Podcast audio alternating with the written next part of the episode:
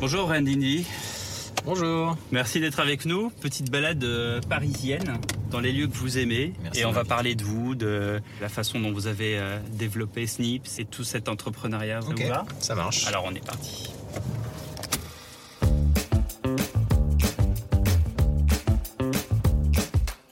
Bonjour, je suis Pierre de Villeneuve et je vous embarque sur les chemins de la réussite à la française. Bienvenue dans En route avec, on part en balade à travers les lieux symboliques qui ont marqué mon invité, qui raconte son succès, son parcours. Aujourd'hui sur le siège passager, Rand Indy, le français qui défie Google et Amazon sur leur nouveau terrain de jeu, les assistants vocaux.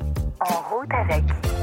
À 14 ans, ce geek doublé d'un entrepreneur crée un réseau social, une sorte de mini Facebook 5 ans avant l'heure. Aujourd'hui, à la tête de la start-up Snips, il continue de se mesurer aux géants du numérique, ceux que l'on surnomme les GAFA. Son atout pour se démarquer, sa vision éthique. Car pour lui, les prouesses de l'intelligence artificielle sont indissociables de la défense de la vie privée. Rand Indy, le français qui challenge les GAFA. Comment est-ce qu'on pourrait définir Snips en 30 secondes? Chez Snips, on vend des solutions d'assistants vocaux en marque blanche à des fabricants d'objets connectés qui veulent finalement avoir leur propre Alexa euh, avec leur propre marque. Alors j'ai entendu dire que dans votre jeunesse déjà, euh, vous étiez un, fou furieux des ordinateurs, que l'idée c'était euh, dès que vous voyez un ordinateur, il fallait hacker un système informatique et accéder à des données. C'est vrai ça? Euh, accé- accéder à des données, pas forcément, mais en fait, ça a commencé quand, j'étais jeune, quand j'avais 5 ans. Je me souviens à l'époque, mon père m'avait demandé euh, pour mon anniversaire ce que je voulais.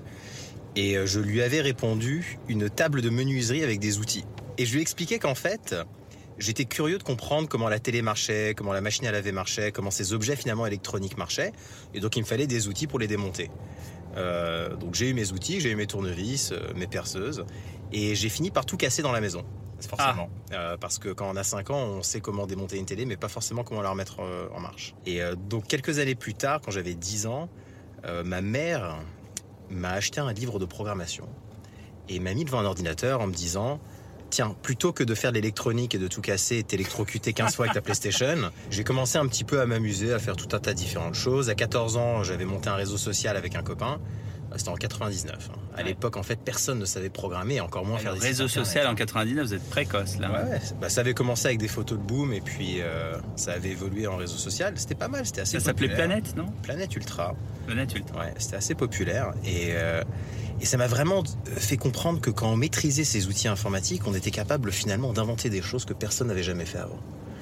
Et donc le côté entrepreneur, je m'étais jamais dit tiens, je vais être un entrepreneur, je vais monter des startups, mais je savais que j'allais en tout cas créer des projets. Mhm. Euh, je suis parti étudier à l'université en, en Angleterre. J'ai étudié l'informatique. Euh, ce qui du coup en fait était un petit peu ennuyant parce que bon quand on arrive à l'université qu'on a déjà 8 ans d'expérience on s'embête En fait, un peu Tout ce que vous faites là, euh, je le sais déjà. mais surtout en fait euh, ça m'a permis de m'intéresser à des sujets beaucoup plus compliqués comme l'intelligence artificielle Ouais. comme la cryptographie Ouais. où je m'y suis mis dès ma première année de licence et donc à l'issue de ça je me suis beaucoup intéressé justement à cette intersection entre l'intelligence artificielle la santé Mhm. et donc par extension la vie privée. Mhm. Les trois en fait finalement sont un petit peu indissociables. hein. Et j'ai fini par faire un doctorat euh, en bioinformatique qui littéralement est de l'intelligence artificielle appliquée à la biologie. Mais alors, pour revenir deux secondes sur euh, cette université euh, anglaise, je crois savoir que vous y êtes allé au culot. Quand j'étais au lycée, globalement j'avais décidé que euh, les règles et l'école, bah, je pouvais le faire à ma façon. J'ai arrêté d'aller en cours six mois avant le bac. Euh, j'ai décidé d'étudier moi-même les maths et la physique, qui étaient Ouais. les matières qui m'intéressaient le plus. Ouais. et globalement de passer mon bac en me disant bah, de toute façon je ferai des maths et de la physique. Donc je me rappelle, je suis allé voir mon père, j'ai dit papa, je ne vais plus à l'école. Il m'a regardé, il m'a dit ah bon, qu'est-ce que tu vas faire? Et je lui ai dit bah, je, vais, je vais faire des maths et de la physique et puis t'inquiète pas, tout va bien se passer. Il vous a fait confiance? Il m'a fait confiance. Euh, je m'étais inscrit à l'université en Angleterre à l'époque, mais pour pouvoir rentrer, il fallait que j'ai mention bien. C'est compliqué quand même d'avoir mention bien quand on n'étudie pas les, toutes les matières en fait réellement. Mm. Donc je passe mon bac, j'ai mon bac, mais je rate la mention bien. Mm. Le résultat à l'université me dit euh, bon, pas de mention bien, pas d'université. Je prends l'Eurostar, je vais à Londres. J'arrive, je toque à la porte du, euh, du- du- de la personne en charge des admissions dans le département d'informatique, parce que je m'étais inscrit en informatique. en disant bonjour, euh, je m'appelle Rand, je suis là pour mon interview. Alors il me regarde, il me dit mais quelle interview Hmm. Je dis bah mon interview. Enfin, on m'a dit qu'il fallait que je vienne, euh, qu'on allait machin. La personne en face de moi me voit tout triste et du coup se dit bon, je vais lui accorder euh, un quart d'heure, c'est pas Ouais. très grave. Sauf que lui, bien évidemment, à ce moment-là, ne sait pas que ça fait déjà 8 ans que je code. Ouais. Et donc on, il me met devant le tableau, il me demande de faire un exercice, l'exercice extrêmement facile pour moi du Pour coup à l'époque, pour moi à l'époque. Et il me regarde comme ça un petit peu surpris et je lui dis oui, mais ça fait 8 ans que je code. Et donc là, on commence à rentrer dans une discussion de pourquoi est-ce que finalement les matières sur lesquelles je n'ai pas eu des bonnes notes qui m'ont fait rater la mention n'avaient en réalité aucune incidence sur le fait que je devrais être admis ou pas. Ouais.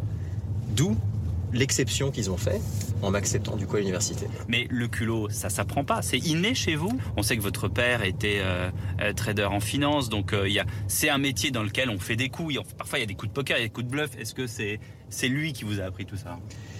L'éducation qu'on a eue m'ont appris quelque chose de fondamental, c'est que les règles, elles sont faites pour ceux qui ne veulent pas se poser de questions. C'est-à-dire qu'aujourd'hui, toutes les règles d'admission de, de, de- de- de jour le jour, elles sont faites pour que si on ne veut pas se poser de questions et créer ses propres règles, on puisse quand même avoir une bonne vie. Hmm. Donc moi, je me suis dit, bah, finalement, les règles d'admission, elles sont faites pour que les gens ne se posent pas la question de comment être admis. Mais à partir du moment où moi, je dois me poser la question de comment être admis, il n'y a aucune raison que je suive les règles.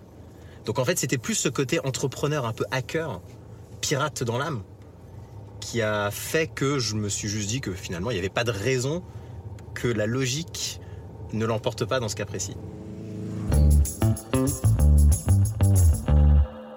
La nouvelle Peugeot 508 est produite en France. Et avec ses nombreux équipements technologiques, elle est l'emblème de l'innovation Peugeot Made in France. C'est aussi ça, la réussite à la française. Retour à En route avec, à bord de la nouvelle Peugeot 508.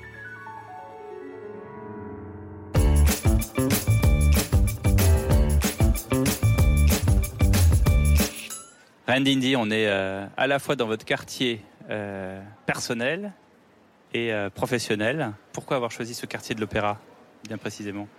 Pour nos bureaux, on a choisi d'être dans le centre pour une raison simple, c'est que quand on veut recruter du top talent, Mhm. en fait, personne ne veut aller trop loin de la ligne 9. La ligne 9 La ligne du 9. métro. Ouais, c'est précis. Ah ça c'est étonnant ça. et pourquoi la 9 et pas une autre? Parce qu'en fait, elle traverse tout Paris et donc elle est accessible de n'importe quel quartier. D'accord. Et donc plus on s'éloigne de la 9 et du centre, moins en fait on est capable de recruter des gens. Et en fait, ils nous posaient la question souvent de sur quelle ligne de métro étaient nos bureaux. Et euh, quand on répondait que c'était sur la 9, on voyait qu'ils étaient beaucoup plus motivés en fait pour venir au bureau. Et donc du coup vous vous êtes dit euh, je vais m'installer pas, pas très loin, c'est ça Pour avoir ma maison?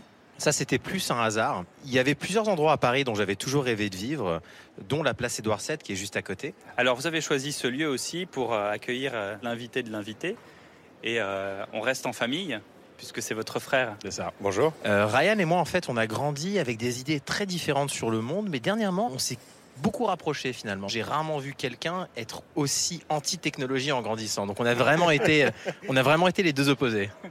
C'est vrai? Tout ce qui est technologique? Encore aujourd'hui? Non, aujourd'hui, bon, bah, on a, j'ai, j'ai plus le choix. hein, je suis obligé de faire avec, mais, mais c'est vrai que Mon camp a gagné. je suis reporter, donc j'ai tendance à aller chercher des histoires humaines. Je peux aller euh, finalement dans les endroits où il n'y a pas du tout de technologie, et c'est là-bas que je me sens le mieux.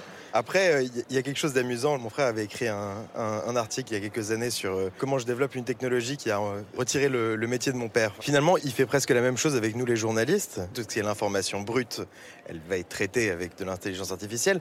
Il manquera toujours peut-être une sensibilité, une façon de se parler, une façon de poser des questions, de- d'aller un petit peu plus loin que la machine peut-être ne- n'en est pas capable. Comment est-ce que euh, Ryan, vous définiriez votre frère? Il a toujours eu une, une vision assez différente. Et c'est vrai qu'il avait toujours tendance à, à aller un petit peu plus loin que nous. Euh, je vous donne juste une petite anecdote. Quand on était petit, je devais avoir 10 ou 12 ans.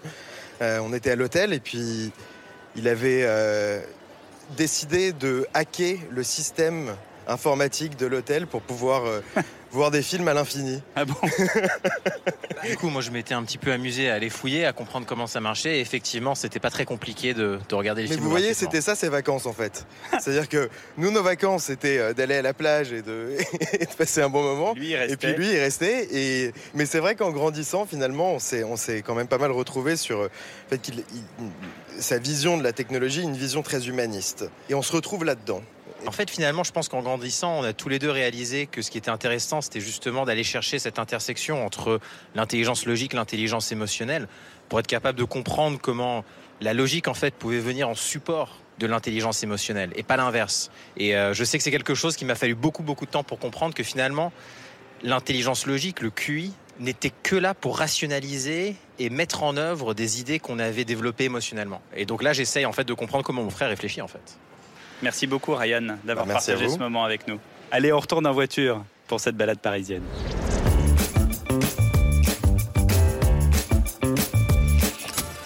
Tenue de route exemplaire pour un plaisir de conduite décuplé. La nouvelle Peugeot 508 accompagne les entrepreneurs français vers la réussite, quelle que soit leur trajectoire. En route avec la nouvelle Peugeot 508.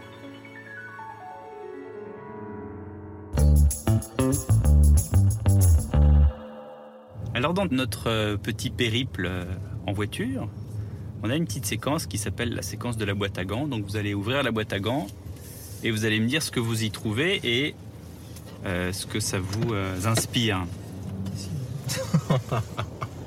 Il est éteint, j'espère. hein. Dites-nous ce que c'est. Euh, c'est une enceinte connectée d'un géant américain. Ouais. C'est un objet qui en soi est très bien et la technologie derrière et de cette entreprise en particulier elle marche très bien. Euh, D'ailleurs, je pense que c'est une des entreprises aujourd'hui les plus avancées. En revanche, ce que ça m'inspire, et c'est un petit peu ce que j'ai eu là, c'était j'ai eu ce petit moment de panique, hein, pour être honnête. ce petit moment de panique, parce que d'avoir un microphone caché qui envoie ses données à une entreprise de l'autre côté du monde dont les intérêts ne sont pas forcément les mêmes que les miens, il y a quelque chose de vraiment perturbant dans ça. Parce que j'ai entendu dire, et c'est la raison pour laquelle on vous présente cet objet aujourd'hui, que vous voudriez euh, vous-même euh, réaliser un objet de ce type qui puisse anéantir euh, ce qui existe. Aujourd'hui, chez Snips, on vend une technologie d'assistant vocal à des entreprises qui veulent créer leurs propres produits Mhm. euh, et permettre à leurs utilisateurs de leur parler. Mm. Donc on n'a pas aujourd'hui de produits de grande consommation. On est véritablement une entreprise qui fournit une technologie à d'autres entreprises qui créent des objets de grande consommation. Et ça, c'est un choix qu'on a fait. C'est un choix qu'on a fait parce qu'on s'est dit que finalement, la manière la plus rapide d'intégrer notre technologie et de faire face en fait aux géants américains, c'était d'être dans le maximum d'objets le plus rapidement possible. Et que d'être dans 100 millions d'objets, c'était plus facile à faire quand on ne fabriquait pas les objets nous-mêmes. Et alors, qu'est-ce qui différencie les assistants euh, de Google de ceux de Snips? La différence fondamentale entre les assistants qu'on développe chez Snips et que nos clients sont capables de développer, c'est le fait que nos- notre technologie n'est pas dans un serveur sur Internet. Mhm. Tout est analysé localement dans l'objet avec lequel l'utilisateur est en train de parler. Mhm. Donc si je parle à ma télé, Mhm. c'est ma télé qui analyse ma voix, c'est ma télé qui me répond. Personne n'a accès à mes données de l'autre côté. Et ça, c'est fondamental. C'est fondamental parce que ça permet de garantir la vie privée dans la création du produit en lui-même, dans sa fonctionnalité en lui-même. Mm. Je n'ai plus besoin de faire confiance à quelqu'un d'autre avec mes données, car mes données ne sortent jamais de chez moi. Quand on a décidé de créer Snips, on a décidé de le créer avec une ambition simple.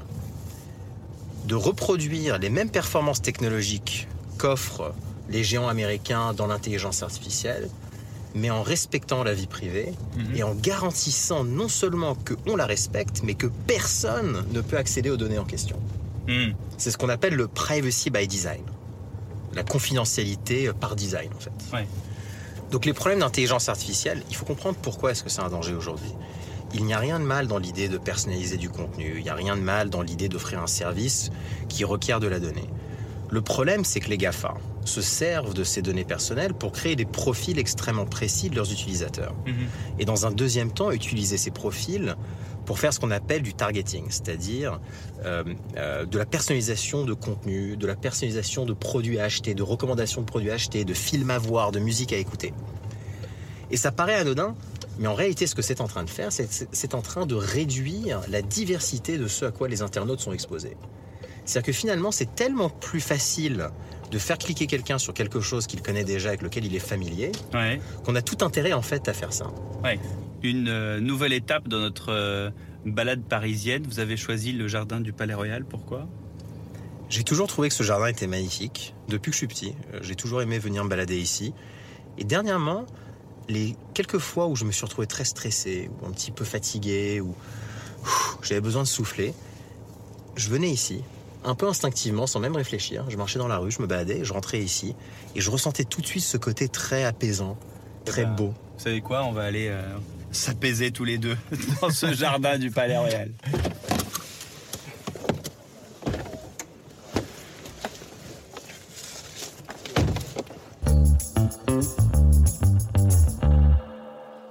Nous voilà sous les arcades du Palais Royal. Est-ce que déjà en arrivant ici, vous vous sentez apaisé? Déjà en arrivant ici, c'est magnifique. Cette perspective Cette perspective, elle est absolument incroyable. C'est quelque chose que j'adore faire parce que j'ai été photographe à une époque, en tant que hobby. J'adorais trouver des perspectives assez, assez fuyantes comme ça et les prendre en photo. Et ça, ça a toujours été une perspective qui m'a, qui m'a impressionné. Avec ce soleil en plus qui est en train de rentrer maintenant, ce contraste avec les ombres des différentes colonnes, c'est absolument incroyable. Ouais. C'est, c'est un petit échappatoire de, de la ville alors qu'on est finalement vraiment au cœur d'une, d'une place extrêmement, extrêmement bondée. Euh, Mais est-ce que ça veut dire aussi que euh, ce que vous faites est, euh, j'allais dire, est extrêmement ennuyeux? Vous êtes dans un lieu fermé, euh, sans lumière, pour tout d'un coup vouloir euh, revenir dans un jardin? Ennuyeux, pas du tout. Au contraire, peut-être trop stimulant. Ah oui. Peut-être trop stimulant. Et c'est quelque chose qu'on nous dit rarement quand on est entrepreneur, et surtout quand on se lance au début. On nous dit rarement à quel point ça va être difficile, à quel point il va falloir véritablement faire des sacrifices, à quel point on va s'épuiser mentalement, Ouais. physiquement. Euh, le problème des burn-out chez les entrepreneurs, c'est un problème dont personne parle parce qu'on a, on a peut-être honte. Moi, ça m'est arrivé, ça m'est arrivé il y, a, a pas si longtemps que ça. Et en fait, j'ai réalisé quelque chose. Il y a deux façons d'éviter les burn-out. Avoir moins d'ambition ou trouver des façons d'aller plus loin et d'être suffisamment en bonne santé pour ne plus avoir, euh, je dirais, ce côté euh, fatigué. Quand on essaye de faire fonctionner son cerveau à toute capacité pendant trop longtemps, mais qu'on n'a pas le corps pour suivre derrière suffisamment longtemps, et ben finalement, on s'écroule, on tombe et c'est fini, on a un burn-out. Et donc, le vieil adage qui dit qu'un esprit sain dans un corps sain, Ouais. ça n'a jamais été aussi vrai que quand on est entrepreneur. Du coup, vous mangez des graines, vous buvez du jus de pomme, vous faites du sport, du yoga, de la méditation. Euh, du coup, sport, méditation, euh, nutrition. Mais nutrition, j'ai pas tellement changé finalement. Il suffit juste de manger plus souvent. Je mange 5, 6, 7 fois par jour maintenant. La méditation qui va me permettre de vraiment avoir les idées claires. En fait, tout est utile. Et tout est utile dans l'ensemble. Si on fait une seule de ces choses-là, ça suffit pas. Mais la méditation, vous faites euh, comment? Je vous demande pas de me faire une séance de méditation on peut le faire, c'est facile. hein. ici? Bah alors montrez-moi. Hein? De quoi il s'agit? En fait, l'idée de la méditation, contrairement à ce que les gens pensent, ce n'est pas de ne penser à rien. Euh, D'un point de vue physiologique, ce qui se passe quand on médite, c'est qu'on désactive l'aire du cerveau qui est responsable de notre ego. Et c'est pour ça que ceux qui méditent beaucoup se sentent très connectés à la nature, aux autres personnes, parce que littéralement, on enlève le concept de soi. On s'oublie soi. On s'oublie soi-même, exactement. Et, on verra- et on commence à se voir avec de la perspective. On commence à comprendre, OK, en tant qu'individu, mon rôle, c'est ça. Et quand on prend de la perspective, on s'aperçoit des erreurs qu'on fait, on s'aperçoit des choses qui sont importantes ou pas. Et au bout d'un moment, à force de pratique, c'est comme si on avait une petite voix qui nous arrêtait à mi-chemin quand on allait réagir sur quelque chose et qui nous donnait une deuxième chance. Est-ce que vraiment, là, tout de suite, j'ai envie de me battre pour ça? Ben, Dans la majorité du temps, en fait, on n'en a rien à faire. Et donc, on choisit ses batailles. Et donc, on est moins fatigué, on est moins stressé. Et on peut mettre plus d'efforts sur les choses qui vraiment sont importantes. Et euh, est-ce que justement, par votre expérience, euh, chez Snips, vous avez euh, propagé l'idée ou euh, encouragé la méditation, le fait de, de prendre soin de son corps de... Le bien-être, bien sûr. le Depuis le premier jour chez Snips, on a toujours voulu éviter deux choses. On a voulu éviter que les gens restent devant les ordinateurs en ne faisant rien d'autre. On a voulu éviter que les gens mangent n'importe quoi. Donc une première chose qu'on a fait, c'est qu'on a dit à toutes les personnes de la boîte, vous pouvez manger n'importe quoi, n'importe où, n'importe quand, c'est la société qui s'en charge. Et dans un deuxième temps, ce qu'on a fait, c'est qu'on a aussi dit que tous les sports qui seraient faits en équipe seraient remboursés par la société. Et donc naturellement, on a des groupes qui se sont montés pour faire de l'escalade, du tennis, du spinning, du yoga, tout, toutes les activités. Donc aujourd'hui, quand vous rejoignez Snips, vous avez une quinzaine de sports et d'activités de bien-être dans lesquels vous pouvez participer, Ouais. qui ont été créés par des gens de la société.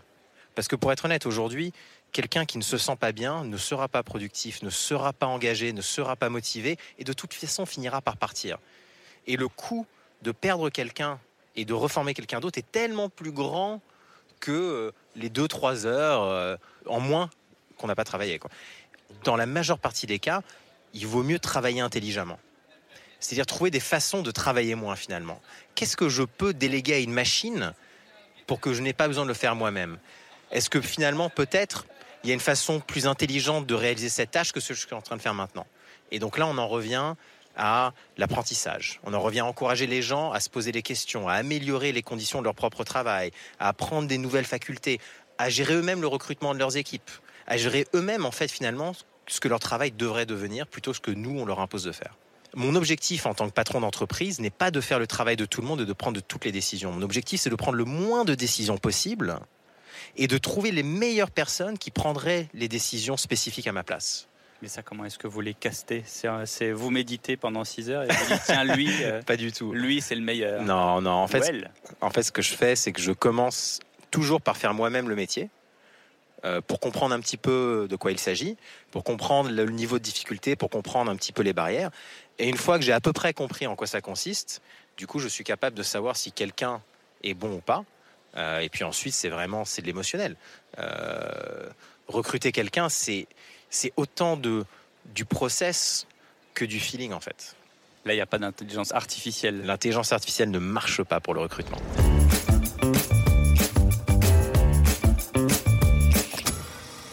De retour en voiture avec euh, Rand Indy, le patron de Snips. Et nous voilà maintenant euh, avec notre séquence autoradio. On va écouter euh, quelques petits extraits. Tout s'accélère donc ce matin pour le patron de Facebook. Mark Zuckerberg n'a plus le choix. Il va devoir s'expliquer à propos de ces millions de données personnelles présumées piratées, Xavier Yvon, par euh, la société Cambridge Analytica pendant la dernière campagne présidentielle américaine. Oui, Facebook est désormais dans le viseur des procureurs de New York et du Massachusetts, mais aussi de l'autorité fédérale de régulation du commerce. Tous viennent d'ouvrir des enquêtes. Le géant de l'Internet se dit pour sa part scandalisé d'avoir été trompé, mais se poser en victime ne suffira pas. Les et aussi les élus américains réclament une plus grande transparence. Comment précisément Facebook collecte, utilise et protège les informations personnelles de ces 2 milliards d'utilisateurs? L'âge, les centres d'intérêt, les amis, tout ça constitue la mine d'or de l'entreprise de Mark Zuckerberg, des données vendues aux annonceurs pour cibler leur publicité. Le réseau social qui se targue de vouloir connecter le monde pour le rendre meilleur inspire de plus en plus de méfiance. Sa richesse, ce sont donc ses utilisateurs. S'ils se connectent moins, s'ils partagent moins, s'il y a des nouvelles régulations pour protéger leurs données, alors Facebook perdra de sa valeur. Son action a déjà fortement plongé en bourse ces deux derniers jours. On parle d'une perte hein, de 60 milliards de dollars. Merci Xavier Yvon, correspondant d'Europe 1 aux États-Unis. Voilà, c'était il n'y a pas si longtemps que ça, hein, Cambridge Analytica. Ça, ça a été euh, vraiment quelque chose qui vous a fait prendre conscience, un, nouveau départ pour vous, peut-être pour inventer d'autres choses? Quand Cambridge Analytica est sorti, je me souviens, tout le monde a véritablement critiqué Facebook. Hmm. Critiqué Facebook en disant euh, ils ont donné, ils ont vendu les données. En fait, c'est faux. Déjà, pour commencer, Facebook n'a pas vendu les données. Ce qu'il s'est passé en revanche, c'est que Facebook a donné accès aux publicitaires à des outils qui leur permettaient de cibler de manière extrêmement précise des utilisateurs de Facebook. En parallèle de ça, il y a quelques années, au tout début de, de Facebook en tant que plateforme, ils avaient offert aux développeurs la possibilité de créer des applications qui utiliseraient les données sociales des profils Facebook pour faire tout un tas de choses. Les développeurs à l'époque se plaignaient que Facebook ne donnait pas suffisamment accès et que du coup, personne ne pouvait créer les applications suffisamment intéressantes. Donc en 2014, Facebook était vraiment dans cet entre-deux où ils essayaient de donner plus d'accès aux développeurs d'applications qui le demandaient, pour des bonnes raisons, en disant vous devez casser votre monopole mais en même temps, ils essaient de protéger les utilisateurs en ne donnant pas accès à n'importe qui. Ce chercheur de, euh, universitaire a utilisé ces outils-là pour créer un espèce de quiz euh, tout bête, pomper un maximum de données à ses utilisateurs pour ensuite les revendre à Cambridge Analytica, qui a utilisé les services de ciblage publicitaire de Facebook pour cibler des personnes politiquement. Ouais, ça a été un raccourci un peu rapide en bien sûr. Facebook. En fait, on a accusé Facebook d'avoir permis le ciblage. Hmm. Alors du coup, on peut se poser la question de est-ce que le ciblage est une bonne chose ou pas C'est une très bonne chose quand c'est fait pour les bonnes raisons. Ce que Facebook n'aurait pas dû faire, c'était autoriser les campagnes politiques sur sa plateforme. Et c'était compliqué à faire comme choix, parce qu'à partir du moment où Facebook n'agit plus en tant que plateforme neutre, ce n'est plus une plateforme, ça devient un média. Et tout ce que Facebook essaye d'éviter depuis le début, c'est justement d'être vu comme un média. Quand on regarde les conditions d'utilisation de Facebook, Facebook ne possède pas nos données. On leur donne un droit d'exploitation de nos données. Ce qui est très différent. Le contenu qui est sur Facebook n'appartient pas à Facebook. Et donc il faut remettre un petit peu tout ça dans le contexte et comprendre que finalement, ce qu'on reprochait à Facebook à l'époque, c'est-à-dire d'être trop fermé, a fait qu'ils se sont plus ouverts pour permettre un écosystème de se créer autour de Facebook, pour permettre aux gens d'accéder à la plateforme de Facebook, qui du coup a engendré des dérives qui ont permis à Cambridge Analytica d'exister. Le problème, ce n'est pas Facebook. Le problème, c'est Cambridge Analytica. Ce sont ces entreprises aujourd'hui qu'on doit brûler. On va écouter un autre extrait Google est désormais capable de passer un coup de téléphone à notre place. Oui, l'assistant intelligent de Google peut désormais vous réserver une table dans un restaurant ou prendre un rendez-vous chez le coiffeur. Vous passez la commande à Google Assistant et le logiciel se charge du reste. Il va lui-même contacter le salon de coiffure. La démonstration est bluffante. Il appelle et cherche un créneau disponible pour une cliente pour le 3 mai. Écoutez. Hi, I'm calling to book a women's haircut for a client. Um, I'm looking for something on May 3rd. Sure, give me one second. Mm-hmm. L'intelligence artificielle est capable d'interagir avec les autres de façon complètement humaine. Il joue l'intonation mm. d'attente, le mm, mm que vous entendez à la fin. Et quand le salon de coiffure demande une heure pour le rendez-vous, Google Assistant regarde dans votre agenda le créneau qui correspond le mieux. Sure. What time are you looking for around? At 12 p.m. We do not have a 12 p.m. available. The closest we have to that is a 1.15. Pas de place disponible à hmm. midi, pas de problème, Google s'adapte et demande un autre horaire. Do you have anything between 10 a.m. and uh, 12 p.m.? Okay, we have a 10 o'clock. 10 a.m. is fine. L'assistant Google inscrira ensuite ce rendez-vous dans le calendrier de votre smartphone. Ces nouvelles fonctionnalités seront bientôt disponibles d'abord en anglais puis dans une trentaine d'autres langues d'ici la fin de l'année. Voilà ce que font les assistants euh, aujourd'hui, les assistants euh, et les enceintes connectées. Euh, cet objet que vous avez eu tout à l'heure en main, l'objet de la boîte à gants, c'est, pardonnez-moi, mais je vais avoir un langage un peu, un peu trivial, c'est flippant, non? La première chose qui fait vraiment peur, en fait, avec ces intelligences artificielles, c'est le côté bluffant, humain de, de la démonstration. Et je me souviens au début, quand c'est sorti, mon père m'a appelé, m'a dit T'as vu, ça y est, hmm. on peut plus faire la différence. Hmm. Alors, déjà, ce qu'il faut comprendre, c'est que la démo est absolument incroyable, mais elle reste limitée à un cas particulier qui est celui de la réservation. En fait, aujourd'hui, ces intelligences artificielles ne sont pas capables d'être génériques. On est, on est, obligé de leur apprendre exactement les scénarios qu'on veut qu'elles soient capables de gérer. Donc elles le gèrent en langage naturel, mais il faut quand même qu'on lui apprenne à gérer la réservation d'un restaurant, euh, la conduite d'une voiture. Il y a un humain qui définit la tâche. C'est ça. Voilà, qui définit la tâche et qui entraîne l'IA, mais l'IA ne sait rien faire d'autre que la tâche pour laquelle, là où les tâches pour lesquelles elle a été entraînée. Hmm. Elle ou il, je ne sais pas pourquoi d'ailleurs. Euh, donc ça c'est la première chose. Google en fait est très bon dans leur démo, mais ce qu'ils ont en fait réellement fait, c'est qu'ils ont montré un chatbot extrêmement puissant avec une voix qui répond de l'autre côté c'est foncièrement la même technologie. D'ailleurs, c'est ce que nous on développe chez Snips comme genre de technologie qu'on vend à des entreprises et qui leur permet de créer ce genre d'interaction naturelle. La deuxième chose qui, pour moi, est compliquée, c'est c'est bien beau d'avoir accès au calendrier, c'est bien beau de se faire passer pour un assistant humain, mais ça veut quand même dire quelque part que quelqu'un a accès à son calendrier. Et la deuxième étape derrière l'accès à ce genre de données, c'est que très bientôt, on va aussi être capable de cloner les voix. Donc il y a des startups aujourd'hui qui travaillent à cloner les voix des personnes avec une minute d'enregistrement. Oula. Donc imaginez maintenant si Google clone votre voix dans son assistant, à toutes vos données personnelles. En fait, en réalité... On peut appeler n'importe qui. Exactement. Ils ont littéralement votre identité. Et ça, pour moi, c'est un vrai danger.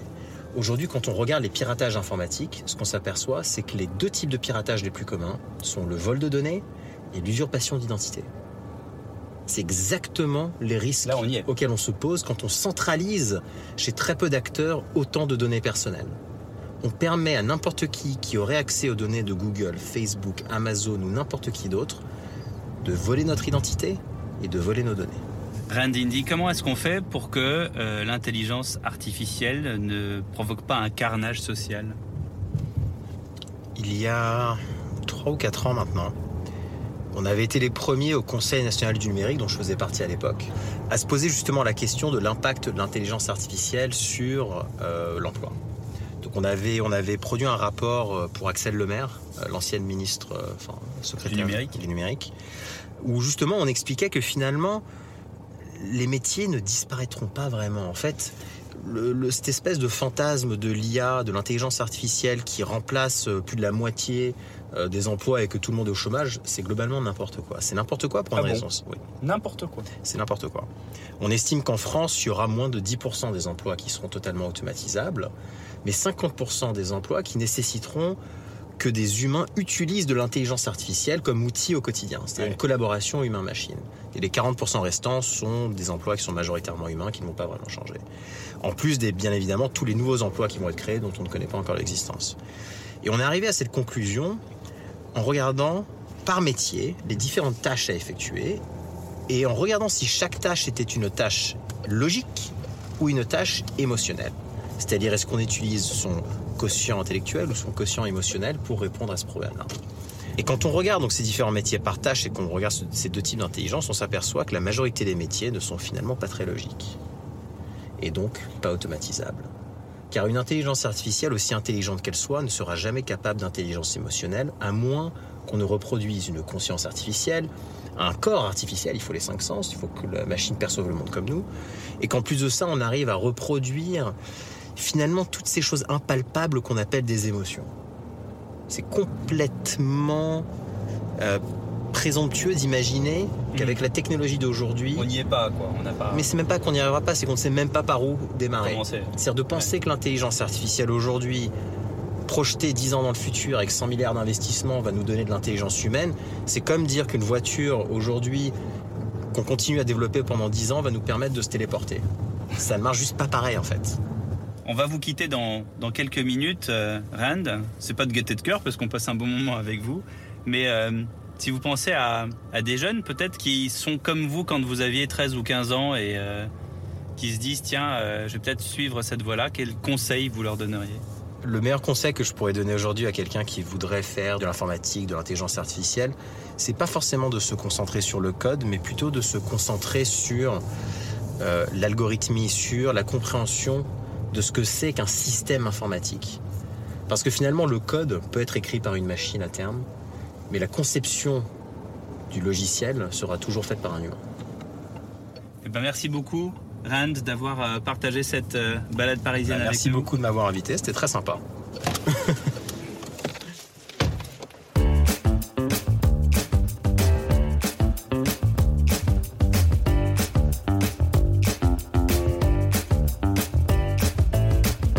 merci d'avoir fait la route avec nous. Retrouvez-nous sur toutes vos plateformes habituelles d'écoute et sur le site et l'application Europe 1.